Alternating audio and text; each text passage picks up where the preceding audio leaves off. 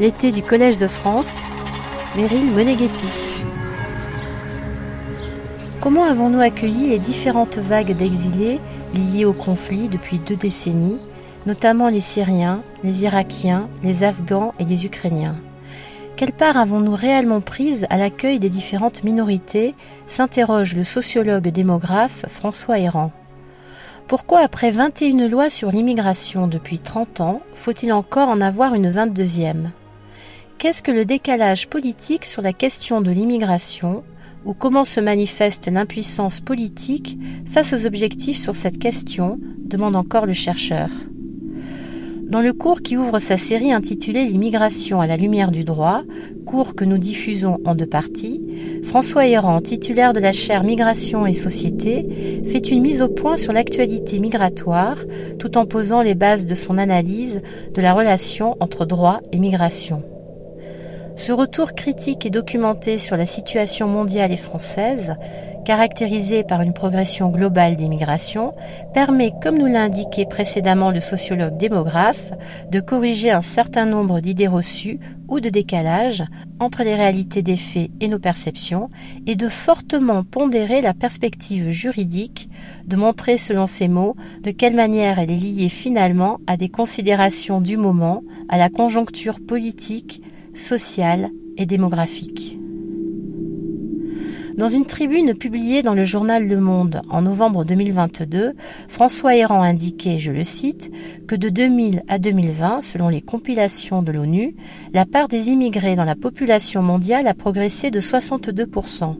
Sans surprise, cette lame de fond touche aussi le continent européen, plus 60%. Dans ce tableau européen, la France occupe une position très inférieure à la moyenne, plus 36% d'immigrés en l'espace de 20 ans, avec ou sans l'outre-mer. Les immigrés représentent aujourd'hui chez nous 10,3% de la population, selon l'INSEE, précisait-il alors.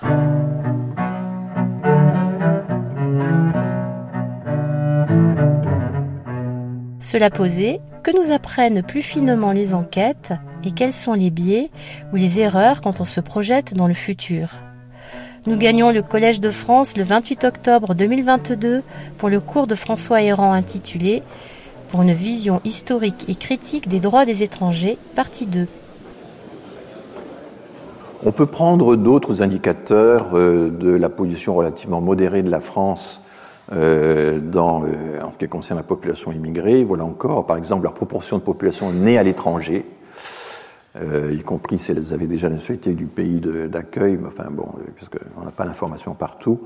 Et vous voyez que quand on distingue euh, cette population née hors de l'Union européenne et dans l'Union européenne, la France arrive à 12%, quelque chose comme ça, selon la définition d'Eurostat. On est au milieu du tableau. On n'est pas en tête du tableau, on n'est pas en queue du tableau, on est au milieu du tableau, comme souvent.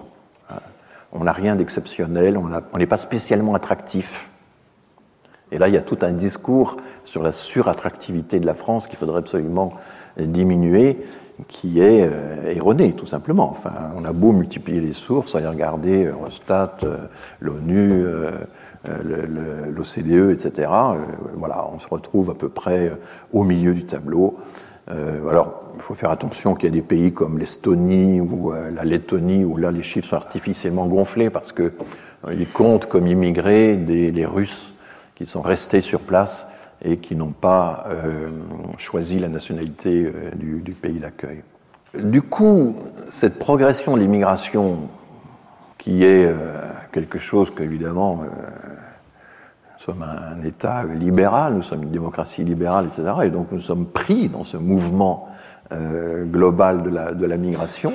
Il se fait quand même à un rythme relativement modéré, et ça confirme ce que j'avais écrit il y a une quinzaine d'années déjà maintenant, c'est pas une intrusion massive, c'est une infiltration durable.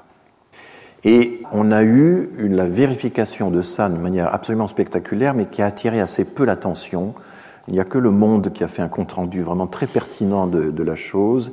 Ce sont les résultats qui ont été publiés conjointement par l'INSEE et par l'INED le 5 juillet dernier.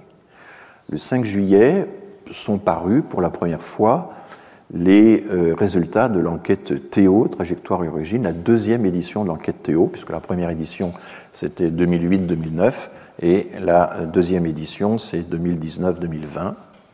Et voici les résultats. Il y a à peu près 11% de la population française d'immigrés première génération, donc des gens qui sont nés à l'étranger, qui sont venus s'installer chez nous.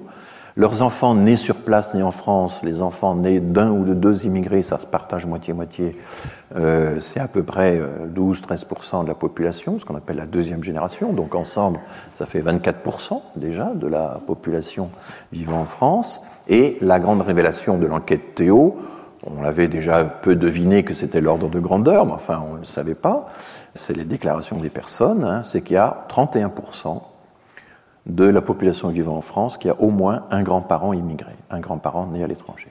31%. Donc quasiment un tiers de la population vivant en France a au moins un grand-parent vivant à l'étranger. Mais, et c'est ça qui est très intéressant, c'est que cette donnée en elle-même, elle est importante, mais euh, elle prend encore plus de relief quand on l'associe au résultat suivant il y a seulement 5% des adultes, on n'avait pas poussé l'interrogation au-delà de 60 ans, 5% seulement des adultes sont issus de quatre grands-parents immigrés. Et quand on prend les personnes ayant un lien avec l'immigration maghrébine, c'est 20% seulement des adultes qui ont leurs quatre grands-parents immigrés. Alors comment se fait-il qu'on puisse avoir à la fois un tiers de la population française liée à l'immigration sur trois générations et avoir si peu de personnes qui ont tous leurs grands-parents immigrés? Eh C'est parce que dans l'intervalle, il y a des unions mixtes. C'est parce que dans l'intervalle, vous avez un brassage important des unions. Alors, évidemment, les mariages mixtes ne se font pas dès la première génération. Hein, je dis souvent, euh, pénétrer le marché matrimonial français, quand on est un étranger qui vient de débarquer, c'est pas si facile. Hein. Mais à la génération suivante, avec des enfants qui ont été élevés en France, etc., là, ça progresse fortement. Et une génération de plus encore, ça progresse encore davantage. Et c'est donc la, conjonction, le rapprochement de ces deux résultats, euh, très peu de personnes ayant leurs quatre grands-parents immigrés, mais quand même presque un tiers qui euh, sont liés à l'immigration sur trois générations, c'est ça qui nous montre que les mariages mixtes ont des effets très importants, surtout aux deuxième et troisième générations. En plus, il y a une réduction de la fécondité d'une génération à l'autre, et donc quand la fécondité se, réduit d'une génération à l'autre, ça fait que vous avez moins, évidemment, euh, d'ancêtres, d'ascendants de, la même, origine. Un autre euh, élément intéressant, et il faudrait que je prolonge encore le, graphique, mais c'est la convergence rapide de la fécondité entre immigrés et natives. Alors les dates qui figurent au bas, ce sont les dates de naissance des femmes, hein, c'est les générations telles que les démographes aiment les, euh, les considérer. Et vous voyez que les immigrés nés au Maghreb avaient effectivement, euh, pour la génération née dans les années 30, une fécondité très forte, hein, qui se rapprochait de 5 enfants par femme, mais qui aujourd'hui est descendue en dessous de 3, 2,7, 2,8. C'est une, une, chute très rapide. Et euh, pour l'ensemble des immigrés, la, chute est également euh, très nette. Elle, existe aussi évidemment chez les natifs et chez les immigrés nés en Europe. Donc ça, ce sont les enquêtes famille. Les enquêtes famille, c'est une source solide. Hein. C'est un sous-ensemble du recensement. J'ai été responsable de l'enquête famille pendant de longues années. Euh, dans l'enquête famille associée au recensement 1999, c'est 380 000 personnes. Hein. C'est des échantillons colossaux qui permettent d'identifier justement de façon précise des minorités. C'est pas les petits sondages. Hein. On est, on est dans une, dans une échelle qui est celle dont les démographes ont besoin pour faire leurs leur euh, calculs. Alors du coup, il y a une conclusion à, tirer, c'est que euh, à propos du grand remplacement, euh, parce que je constate que les projections démographiques qui sont régulièrement bricolées pour essayer de, de l'étayer, eh bien, euh, cumulent deux erreurs. D'abord, il y a l'idée, on fige les écarts de fécondité qu'on observe actuellement, et donc on les fige pendant des décennies. Et quand on fiche d'importants écarts entre groupes, en démographie, c'est multiplicatif, hein, puisque les générations euh, engendrent elles-mêmes des, voilà, des générations nombreuses, engendrent des générations nombreuses, etc. Eh bien non, il faut, quand on fait des, des projections sur l'avenir, projeter le réel pour des décennies à venir, c'est projeter des choses irréelles. C'est un des grands paradoxes de la projection démographique. En réalité, il faut introduire dans ces projections la dynamique de rapprochement des comportements entre les groupes et qui est notamment très nette pour la fécondité. Une autre euh, chose qu'on a observée, c'est que les filles de l'immigration, ou, les, quand on prend les jeunes filles qui sont entrées à l'âge de 0 ans en, France, ou qui sont nées en France, eh bien elles ont déjà, finalement, en, bout de vie féconde, elles ont le niveau de fécondité des natives. Elles ont le, voilà, ce sont une, génération suffit pour approcher les taux de fécondité. Alors, c'est pas tout à fait vrai selon les origines, ça met plus de temps pour les maliennes que pour les algériennes, etc. Bon, bien sûr, on peut encore montrer des différences dans, les, différences, mais, globalement, le phénomène est vraiment très net. Et puis, la deuxième erreur, et ça, elle est, faut s'étendre un petit peu là-dessus, elle consiste à s'imaginer que la frontière entre majorité et minorité est une frontière fixe, intangible, qui va rester intangible pour les décennies à venir. Et là, il y a un, il y a, je vais il y a un parallèle très intéressant avec les États-Unis. Il se trouve qu'aux États-Unis, majority et minority, c'est mesuré de façon très précise parce qu'il y a des incidences sur le système électoral, et un redécoupage des circonscriptions électorales qui doit être fait quand une majorité euh, ethnique euh, risque de devenir minoritaire ou inversement. Enfin bon, et donc du coup, ils sont extraordinairement attentifs à ça. Nous, on le fait à travers l'enquête emploi ou les recensements, mais, mais ça n'a pas d'incidence électorale. Mais bon, il y a des différences entre les deux pays évidemment, mais il y a tout un débat extrêmement intéressant qui a été lancé notamment par Richard Alba. Richard Alba, c'est une grande figure de la sociologie américaine de l'immigration. C'est quelqu'un qui a beaucoup travaillé sur l'assimilation, c'est le terme qu'il utilise, qui est un peu l'équivalent de notre intégration. Et euh, Alba euh, a publié un, un, livre sur euh, l'expansion du mainstream. Alors le mainstream, c'est la population majoritaire censée représenter le noyau de l'identité euh, américaine. Et aujourd'hui, ce, ce, noyau, c'est les blancs non hispaniques. C'est ça la catégorie centrale, les blancs, puisque hispanique, non hispanique, c'est pas une question raciale posée par le recensement des États-Unis, c'est une question à part.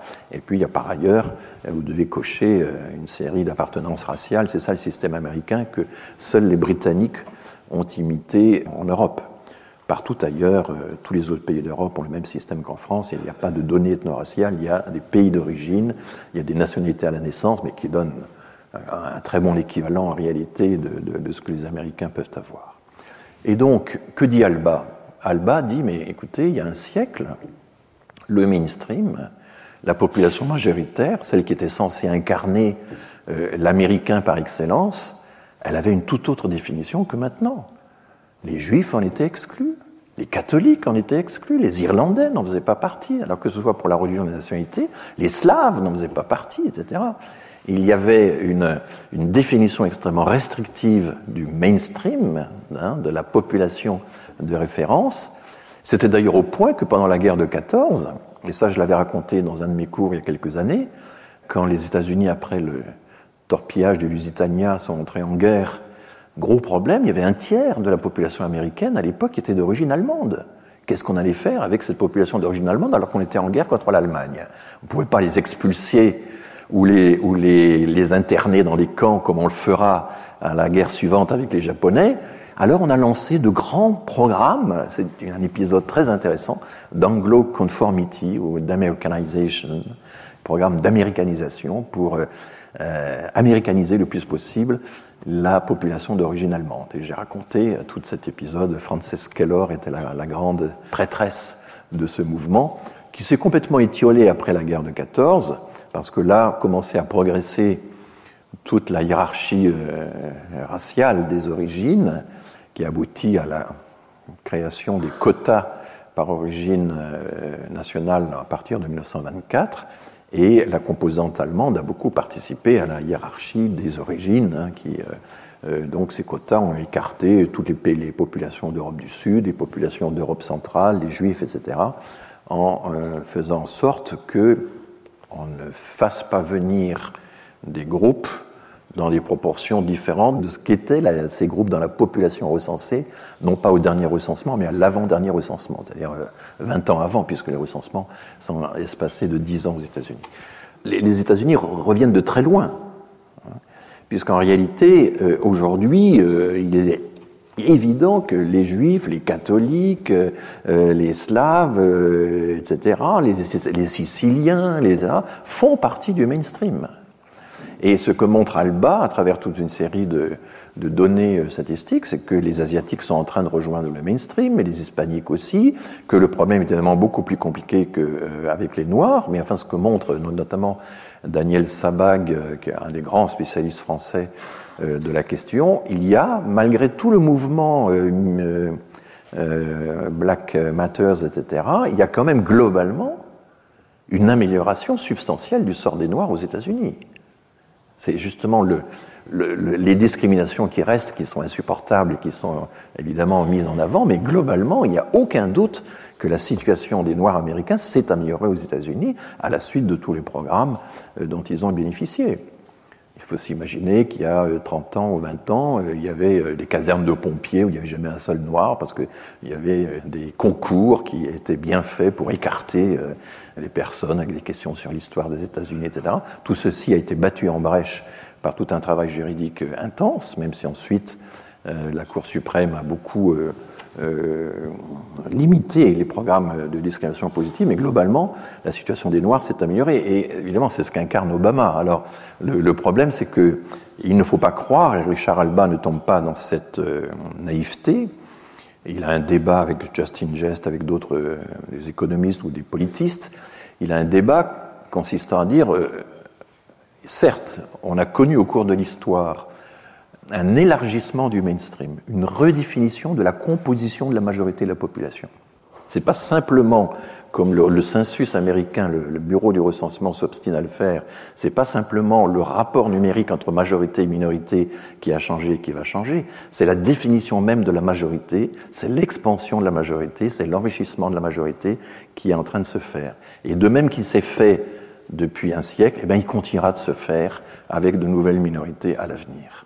Il n'y a aucune raison de penser que la frontière entre majorité et minorité sera intangible dans les décennies à venir. Il ne faut pas non plus, je vais commencer à dire, tomber dans la naïveté consistant à croire que c'est un mouvement naturel. il faut des luttes politiques, il faut des luttes culturelles, etc., pour, que, pour arriver à ce résultat.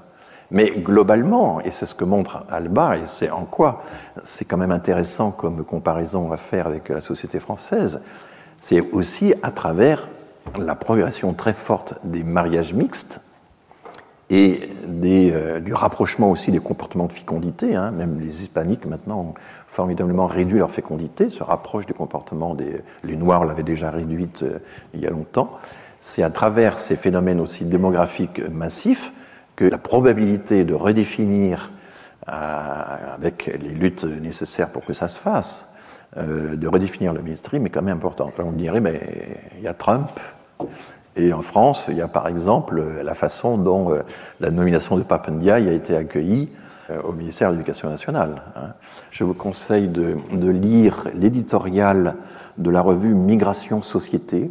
C'est une des importantes revues euh, consacré à la, à la, migration, Migration Société, un éditorial de Vincent Gesser, qui est entièrement consacré à l'affaire Papendiaï et qui passe en revue toutes euh, les avanies qu'ont subi les euh, hommes ou les femmes politiques noirs depuis Gaston Monerville, euh, en passant par euh, Madame Taubira, en passant par voilà Kofi Yam etc., etc. Enfin, vous avez euh, et c'est absolument euh, frappant de voir tout ce qu'ils ont subi comme euh, bon. Et en même temps, et en même temps, ça progresse.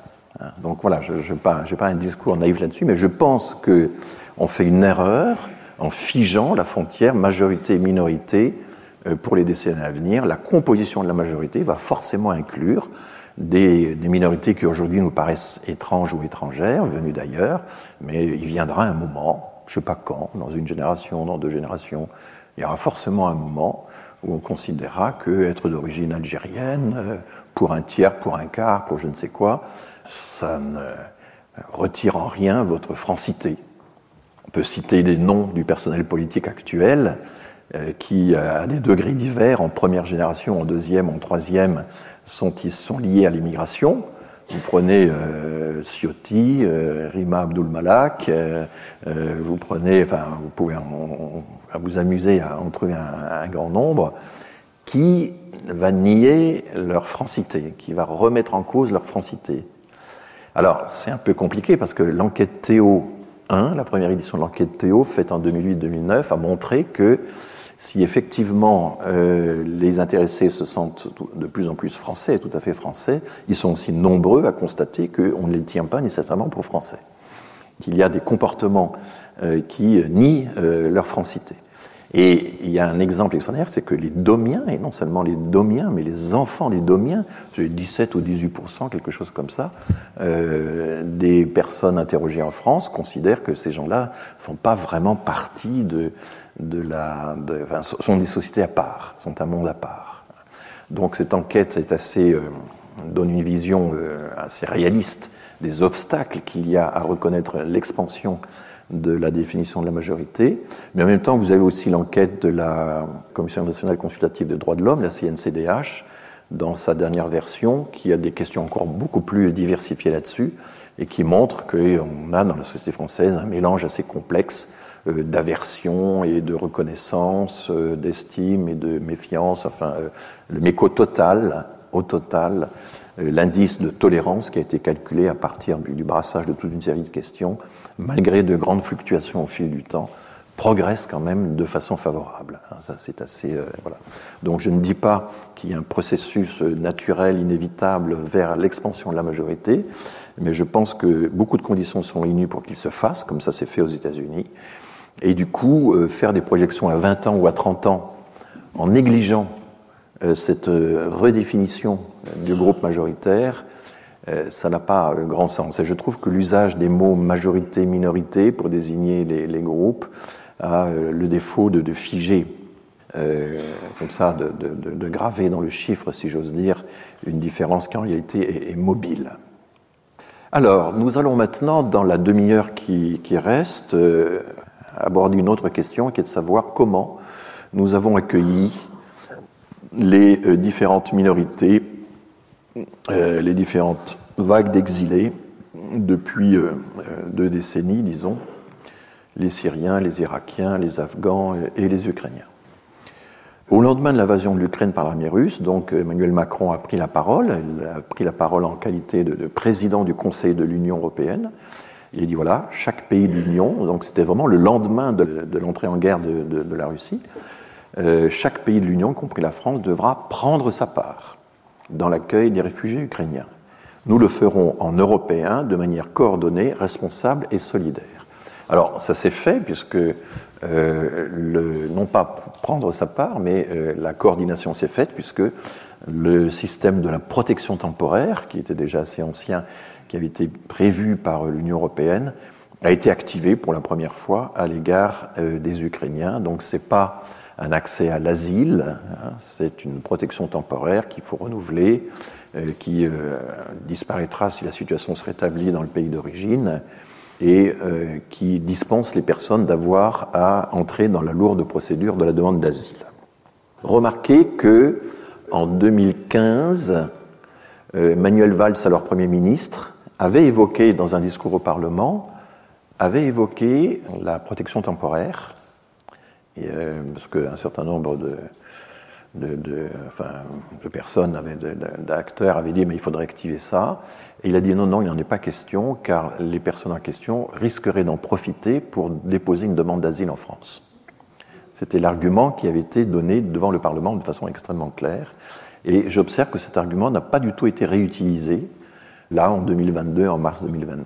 C'est assez intéressant de voir comment des arguments euh, apparaissent ou disparaissent selon la, circonstance.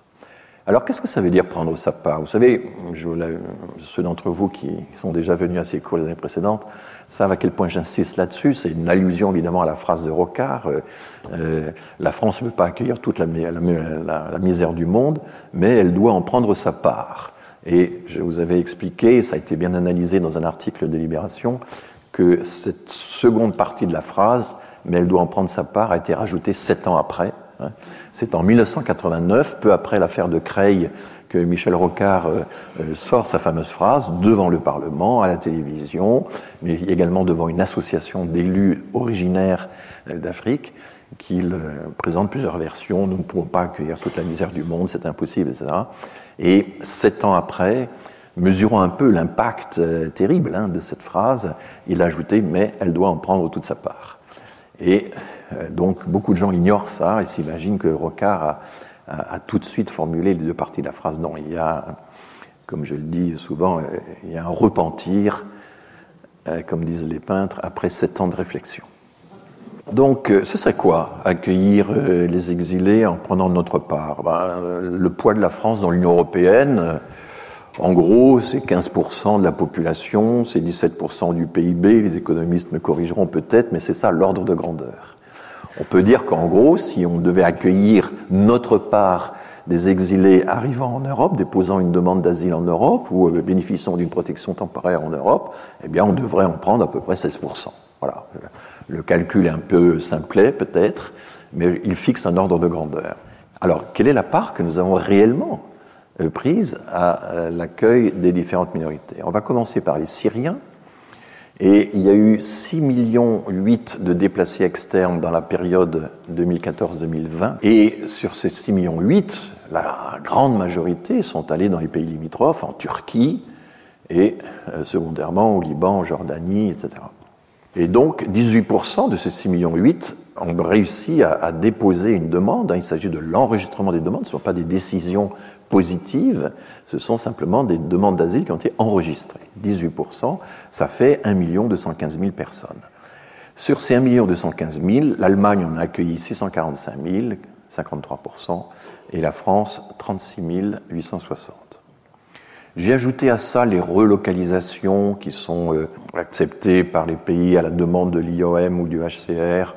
Bon, c'est pas la même chose que des enregistrements, mais en gros, parce qu'on m'a dit ah oui, mais vous ne prenez pas en compte les relocalisations. Donc je les prends et je fais l'hypothèse que tous ces gens-là vont rester, que les déboutés vont rester, que les relocalisés restent. Vous voyez, j'accorde le plus possible à ceux qui pourraient penser que euh, nous minimisons les chiffres.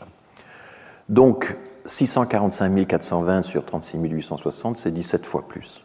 L'Allemagne a accueilli 17 fois plus de Syriens. Alors évidemment, l'Allemagne est plus peuplée que euh, la France, c'est 83 millions euh, contre 67, donc il faut enlever 20% à peu près du chiffre en Allemagne pour retrouver les proportions de la France.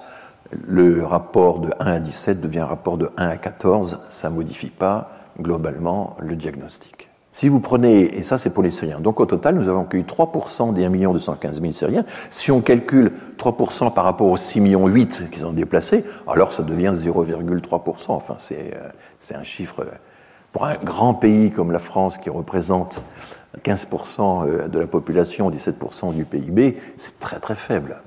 Les Irakiens, bah, c'est 3,5%. C'est moins, les, chiffres sont plus faibles. On a accueilli 14 100.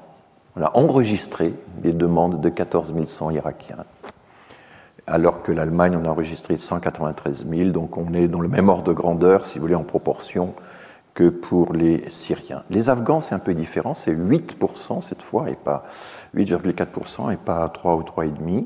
On a fait un effort particulier pour les Afghans, notamment parce que les Afghans euh, ont travaillé pour nous, euh, pour l'armée française euh, en Afghanistan.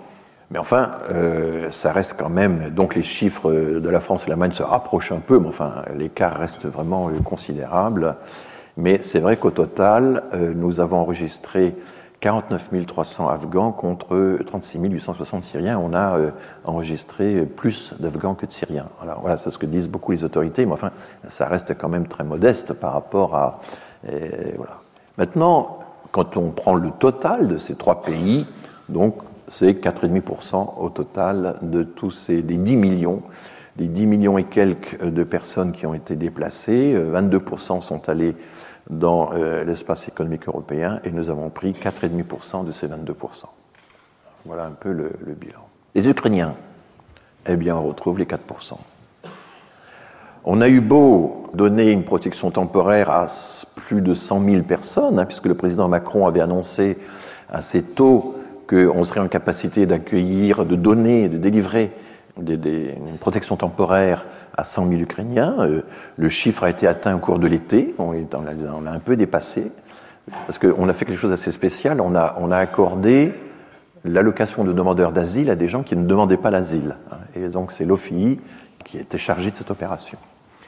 Donc, euh, alors les Ukrainiens, ils, sont, ils étaient très nombreux, hein, c'est 44 euh, millions d'habitants, hein, deux fois plus que la Syrie. Donc euh, voilà, 2 millions 55 sont entrés, ont été enregistrés en, dans l'espace économique européen.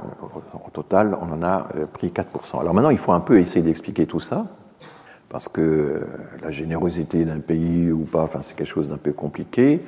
Alors oui, alors là, là, je donne des chiffres, c'est des chiffres absolus. Hein euh, jusqu'en 2020. Vous voyez, euh, alors la Pologne, hein, le, graphique a été fait pour la Pologne, mais les chiffres sont tellement bas que ça disparaît dans, l'épaisseur du trait. Hein. Et donc la France est quand même plus proche de la Pologne que de l'Allemagne, hein, d'une certaine manière. Bon, euh, voilà. Comme on dit familièrement, il n'y a pas photo.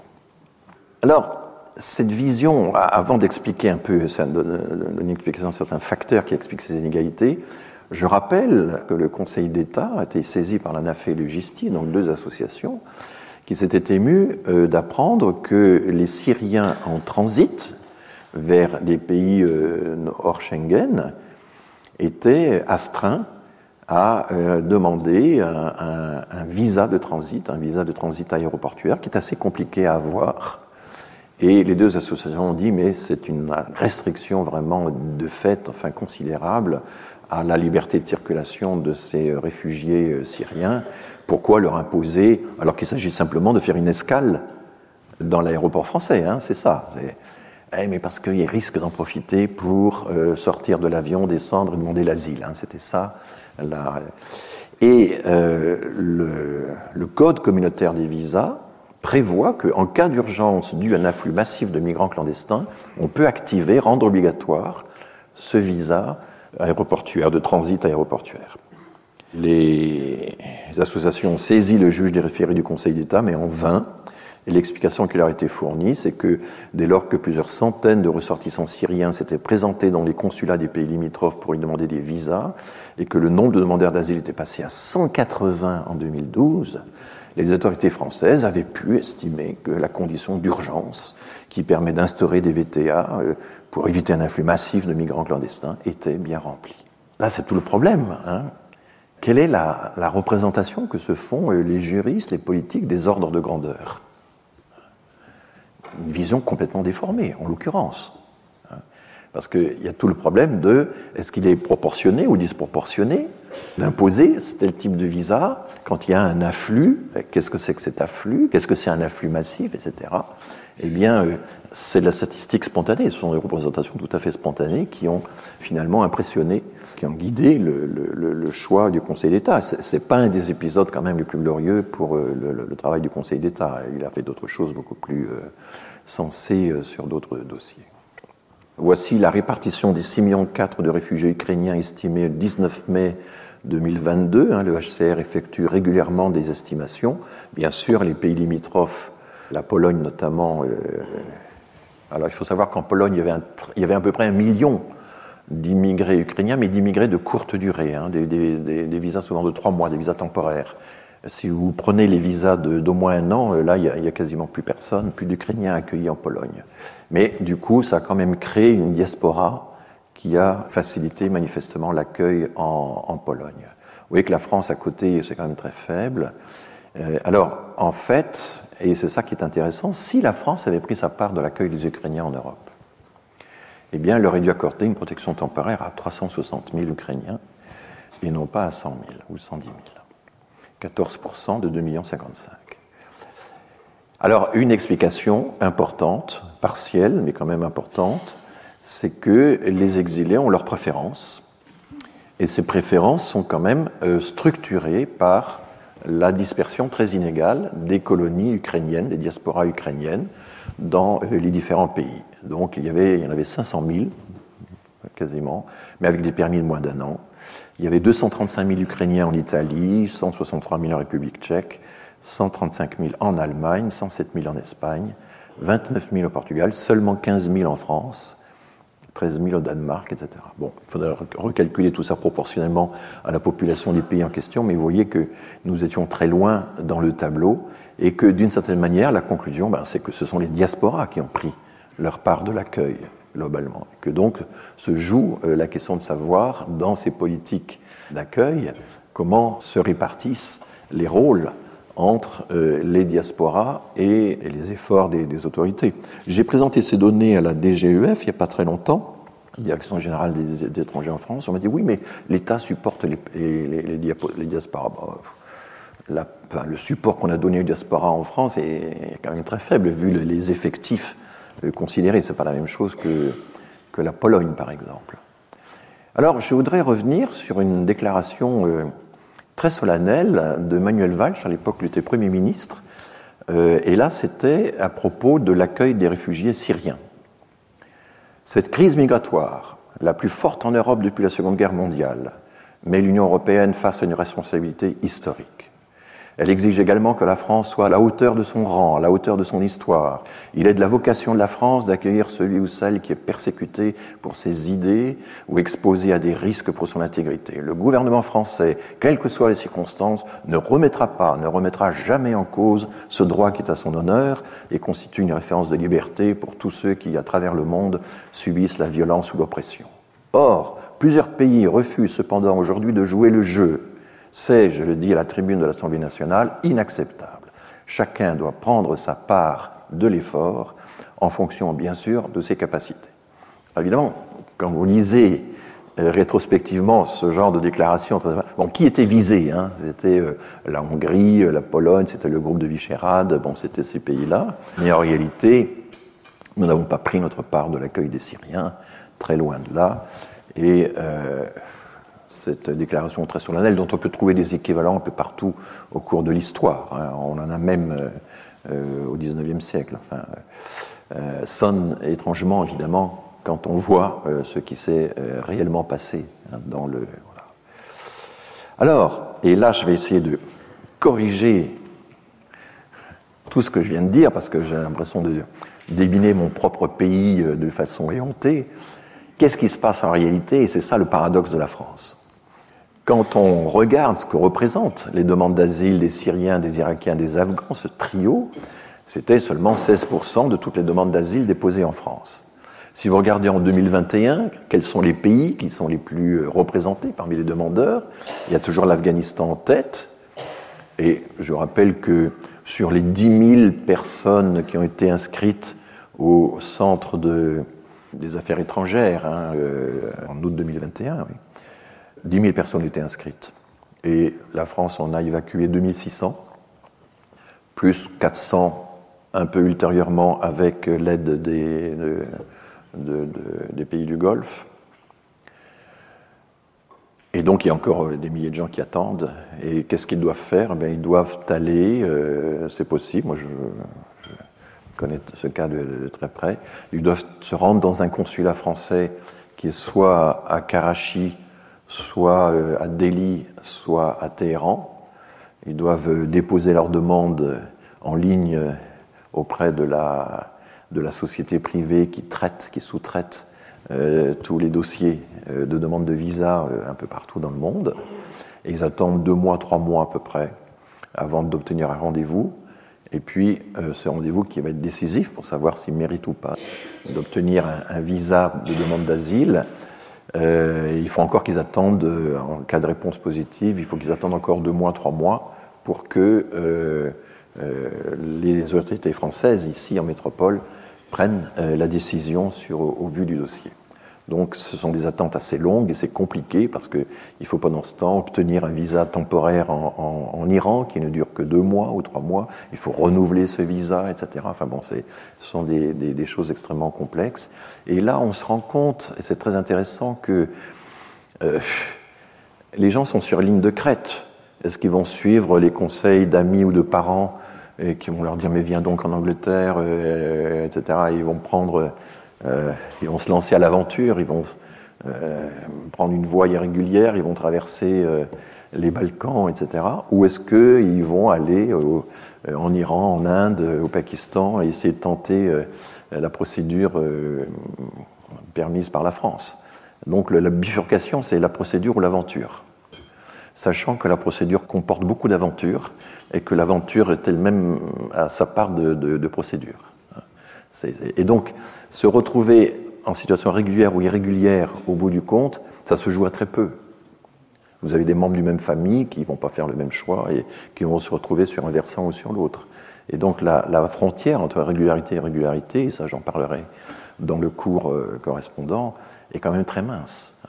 C'est la loterie de l'asile, c'est comme ça que plusieurs associations ont défini euh, ce système, qui n'est pas seulement le fait qu'à l'intérieur de la Chambre nationale du droit d'asile, il y ait euh, des variations très très fortes dans le taux de décision positive d'une chambre à l'autre, hein, mais c'est aussi en amont en amont la bifurcation qui fait qu'on va se retrouver dans l'aventure ou dans la procédure avec euh, des résultats euh, très très aléatoires parce qu'il faut démontrer qu'on était systématiquement et personnellement euh, soumis à une persécution de la part des talibans, etc. C'est pas évident. Bon, donc, je referme la parenthèse. Quand vous regardez en 2021 quels sont les pays qui sont les plus représentés parmi les demandeurs d'asile, vous avez derrière l'Afghanistan la Côte d'Ivoire, le Bangladesh, la Guinée, la Turquie, l'Albanie, la Géorgie, le Pakistan, le Nigeria et les Comores. Et puis ça change un peu d'une année à l'autre, et on a vu ces dernières années la République démocratique du Congo, la Somalie, les deux Soudans, Haïti, enfin voilà un peu les. Alors vous voyez bien que ces pays sont compliqués. Hein les situations, euh, c'est vraiment euh, est-ce qu'ils sont sûrs, est-ce qu'ils sont pas sûrs. Euh, il faut examiner au cas par cas la situation des gens, leur rapport avec l'opposition, leur histoire, etc. C'est quand même très complexe et c'est cela qui va décider si oui ou non les personnes peuvent bénéficier de l'asile. Il se trouve que sur ce périmètre, donc en dehors du trio euh, Syrie, Irak, Afghanistan, sur ce périmètre-là, le reste du monde, si vous voulez, eh bien, euh, en, gros, c'est 18% des demandes présentées en Europe qui sont présentées en France. Là, nous sommes un petit peu au-dessus de notre part. C'est un, paradoxe euh, tout à fait incroyable, c'est qu'en fait, nous sommes très en deçà de notre part pour l'accueil des exilés qui ont engendré les mouvements les plus massifs, les plus spectaculaires, et nous sommes un petit peu au-dessus de notre part pour toutes les autres origines. Ça, c'est très étrange. C'est-à-dire qu'on se recroqueville face au grand mouvement euh, d'exil dont tout le monde parle, la Syrie, l'Irak, l'Afghanistan, l'Ukraine, etc. Et en revanche, et là je ne parle pas des décisions positives, je parle simplement de l'enregistrement des demandes, je parle simplement du fait que ces gens-là ont été capables de déposer une demande en France. Il y a tout le chiffre noir de la demande d'asile, hein, des gens qui n'ont pas réussi à déposer leur demande et qui sont euh, coincés dans les hotspots, euh, etc., aux frontières de, à l'extérieur de l'Europe. Mais, alors en gros, 75% des personnes qui déposent une demande venant de ces pays-là, 75% sont déboutés à peu près. Mais beaucoup vont rester. Et donc, vous voyez, cette politique étrange que, que, que nous avons. Nous ne sommes pas capables d'attirer les exilés, parce qu'on fait toute une opposition entre les vrais exilés et les faux, les pseudo-exilés, etc. Enfin, on insiste beaucoup sur cette distinction-là, mais finalement, nous n'arrivons pas à capter notre part de l'exil euh, du Proche-Orient, du Moyen-Orient, victime des, conflits ou des guerres civiles. Alors, tout ceci nous amène, je terminerai euh, là-dessus, à une réflexion sur euh, ce que signifient finalement les capacités d'accueil. J'ai déjà eu l'occasion d'en parler dans certains cours, mais ma réflexion a un peu progressé là-dessus. Et vous avez régulièrement, dans des programmes, dans des propositions de loi, l'idée que le Parlement français devrait voter chaque année un niveau d'immigration, euh, des quotas, strictement ajustés aux capacités d'accueil de la France, strictement ajustés aux besoins de l'économie. Hein. C'est une idée qui a l'air extrêmement rationnelle, simple, évidente, enfin qui, qui revient très régulièrement. Le problème, c'est que si on appliquait ce principe, eh bien, on ne réduirait pas l'immigration, on l'augmenterait, puisque nous sommes très en dessous de notre part. Ça, c'est quelque chose que ne voient pas euh, les personnes en question, parce qu'elles n'ont pas d'idée des ordres de grandeur. Et je pense qu'il faut distinguer deux types de capacités euh, d'accueil. Il faut distinguer les capacités d'accueil structurelles, c'est-à-dire euh, proportionnelles, enfin au prorata de la population d'un pays, de sa richesse par habitant, peut-être aussi de l'étendue de son territoire, de son niveau d'emploi. Enfin, on peut imaginer. Enfin, il n'y a pas tellement de variables que ça. Ce sont des variables qui sont d'ailleurs prises en compte par les Allemands quand ils répartissent leurs réfugiés entre les lenders. Mais ce sont des variables également prises en compte par l'administration française quand elle répartit la dotation globale de fonctionnement entre les communes et les régions. Hein. Donc ce principe d'une répartition proportionnelle à la population, à la richesse, alors on peut prendre aussi des données fiscales comme, comme équivalent du PIB local, etc ça, ça fait partie des capacités d'accueil structurelles. Et puis vous avez des capacités d'accueil qui sont euh, politiquement et socialement construites. La législation, plus ou moins ouverte ou restreinte, euh, les ressources humaines qu'on affecte au traitement des demandes. Euh, je lisais encore récemment qu'on se plaignait de ce qui est toute une, une émigration, une demande d'asile secondaire qui remonte de l'Italie et de l'Espagne. Si vous regardez les lois de finances de ces pays en question, vous découvrez qu'il y a très très peu de moyens alloués en Espagne ou en Italie au traitement de la demande d'asile. Très très peu. Pendant longtemps, je vais déjà citer ça, il y avait 135 personnes en tout et pour tout en Espagne pour traiter toute la demande d'asile. Alors que nous, on est à environ 1500 ou 1600. Donc, euh, les Espagnols ont doublé les capacités, mais le résultat, c'est que les files d'attente sont tellement longues pour le traitement d'une demande d'asile dans un pays qui n'était pas du tout habitué à traiter des demandes d'asile. L'Espagne, c'est récemment, c'est seulement depuis 2000 qu'ils ont basculé de l'émigration à l'immigration. Et donc, du coup, euh, les gens désespérés, ben oui, ils remontent en France. Puis on leur dit non, non, on va vous dubliner parce que vous avez été enregistré en, Espagne, enregistré en Italie. Donc, vous voyez un peu le. Alors, il faudrait évidemment, pour sortir de tout ça, qu'il y ait un système de partage équitable des tâches d'accueil entre les pays. C'est ce que les deux plans Juncker avaient essayé en 2015 et 2016 et qui a euh, totalement échoué puisque euh, toute une série de pays ne voulaient absolument pas participer à, un tel plan et la France a fait partie des pays très réticents. Donc euh, oui, les ressources humaines affectées au traitement des demandes, est-ce que c'est des emplois fixes, est-ce que c'est des emplois temporaires les places d'hébergement, l'allocation pour demandeurs d'asile, la façon dont le marché du travail est organisé, avec un contrôle plus ou moins strict du marché noir, une tolérance plus ou moins importante. Enfin, il y aurait beaucoup de choses à dire là-dessus.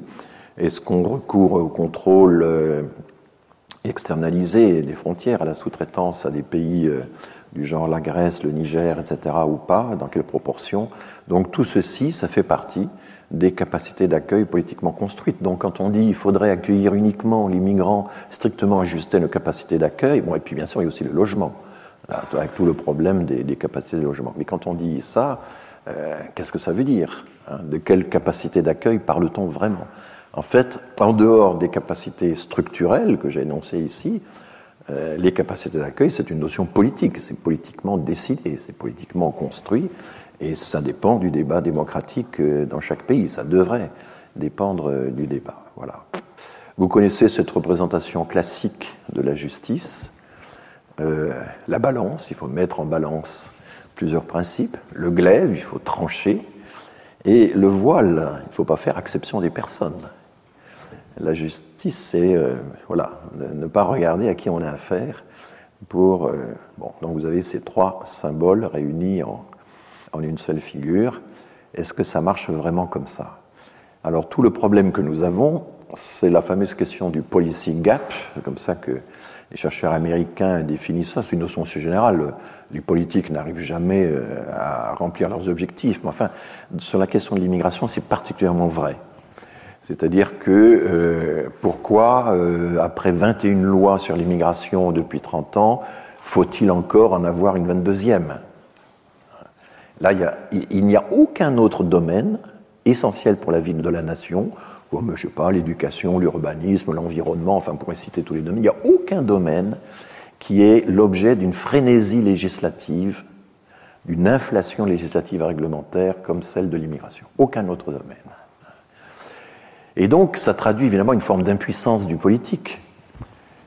Et alors, il y a une façon euh, que, je, n'approuve que partiellement. James Holyfield, qui est un peu l'inventeur de cette formule du policy gap, il dit ben oui, dans une société euh, libérale, une société de marché, il y a forcément des intérêts contraires. Euh, les entreprises sont plutôt favorables à la libre circulation des travailleurs, mais euh, l'État, euh, sous la poussée de la population, doit garantir la sécurité, l'ordre public, préserver les frontières, etc. Et donc c'est le conflit, le, dilemme entre ces deux forces de sens contraire qui caractérise le paradoxe libéral, c'est aussi le nom que donne Holyfield à cette, à cette histoire. Et donc, du coup, impossibilité d'avoir un, accord, puisqu'il va y avoir forcément toujours plus d'immigration que ce que voudrait l'opinion publique, toujours plus d'immigration que ce que voudraient les politiques, mais moins que ce que voudraient les entreprises. Voilà un peu la, thèse de ce. Mais dans le débat politique français, l'explication de l'impuissance, le fait que par exemple les OQTF, les obligations de quitter territoire français, depuis une dizaine d'années euh, plafonnent à euh, un taux de 15% de réalisation, c'est même tombé à 7% pendant le Covid, eh bien euh, l'explication, c'est la surenchère, hein, c'est bah, mes prédécesseurs étaient laxistes, euh, et il y a toute une caractérisation. Je sais pas, par exemple, Marine Le Pen caractérisant Sarkozy, si Sarkozy n'a pas réussi à, faire baisser l'immigration, à changer significativement les chiffres d'immigration, c'est parce que Sarkozy est un faible ou un traître. Enfin, vous avez des caractérisations psychologiques de ce genre. Et il a, il a fait semblant de mener une refonte complète de la politique migratoire, mais en il ne le voulait pas, etc. Enfin, vous voyez des explications de ce genre qui fleurissent hein, quand on regarde vraiment. Donc manque de fermeté, manque de courage, on s'est contenté de demi-mesures, etc. Et ce qui est paradoxal, c'est que Nicolas Sarkozy lui-même, dans les livres de campagne qu'il a, les deux livres de campagne qu'il a écrits en 2016 lorsqu'il était candidat aux primaires pour essayer de reconquérir la présidentielle, eh bien, il fait la même chose. Oui, on a eu tort, on s'est contenté de demi-mesures.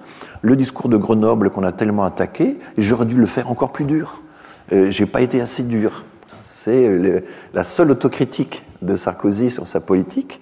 Pourquoi euh, C'est j'ai pas été assez dur. J'aurais dû l'être encore plus.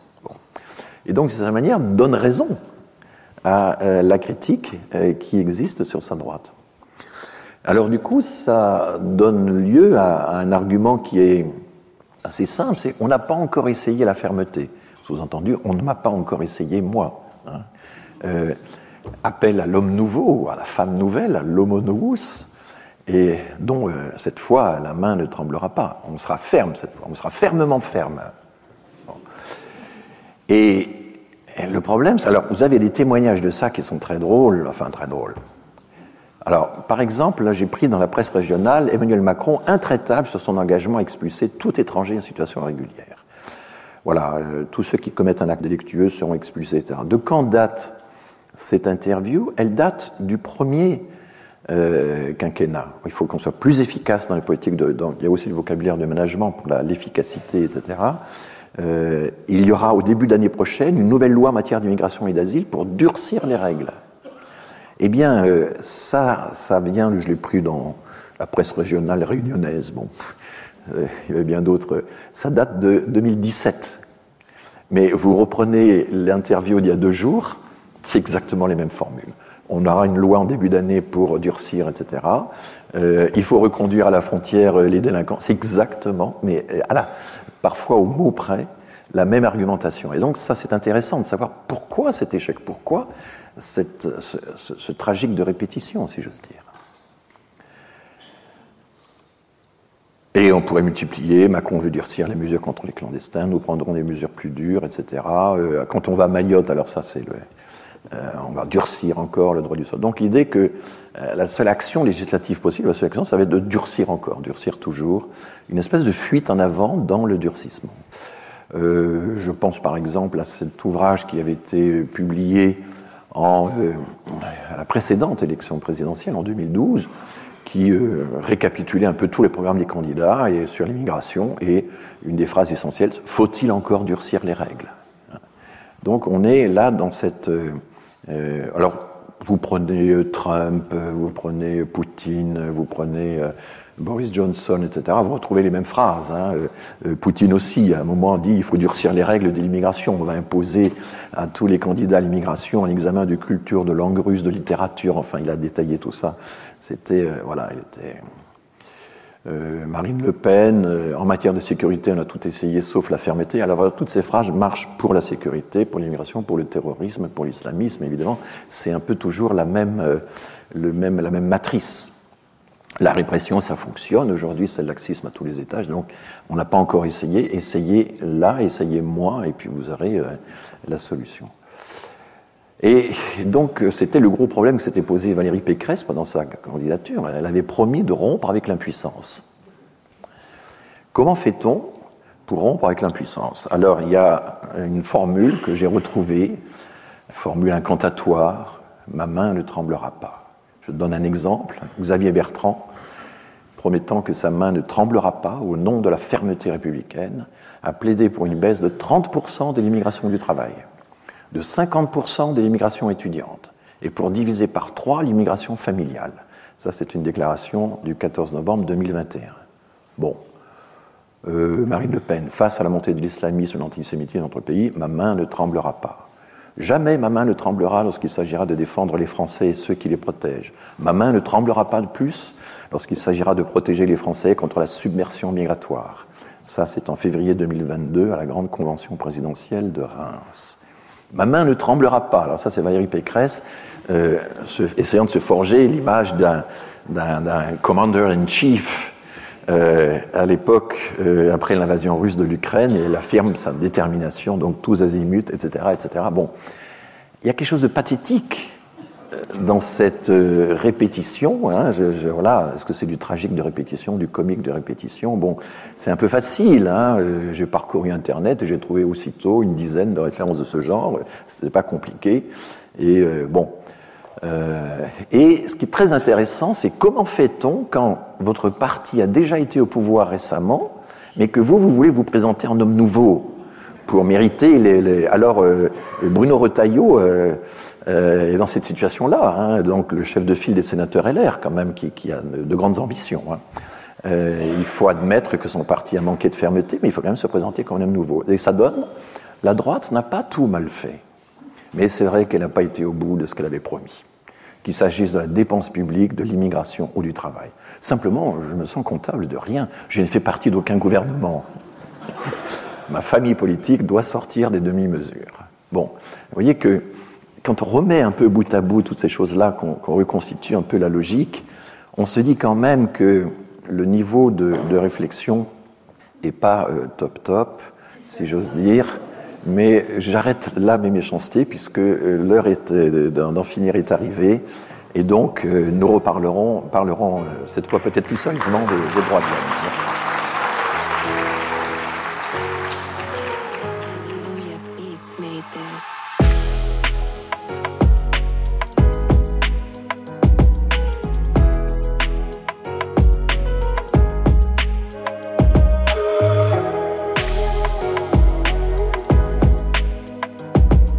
Collège de France et France Culture vous ont présenté le sociologue démographe François Héran, son cours intitulé Pour une vision historique et critique des étrangers, partie 2.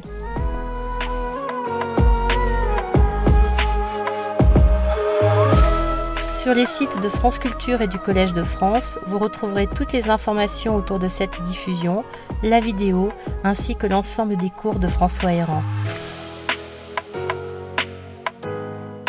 Réalisation Rafik Zénine. Présentation et coordination Meryl Meneghetti.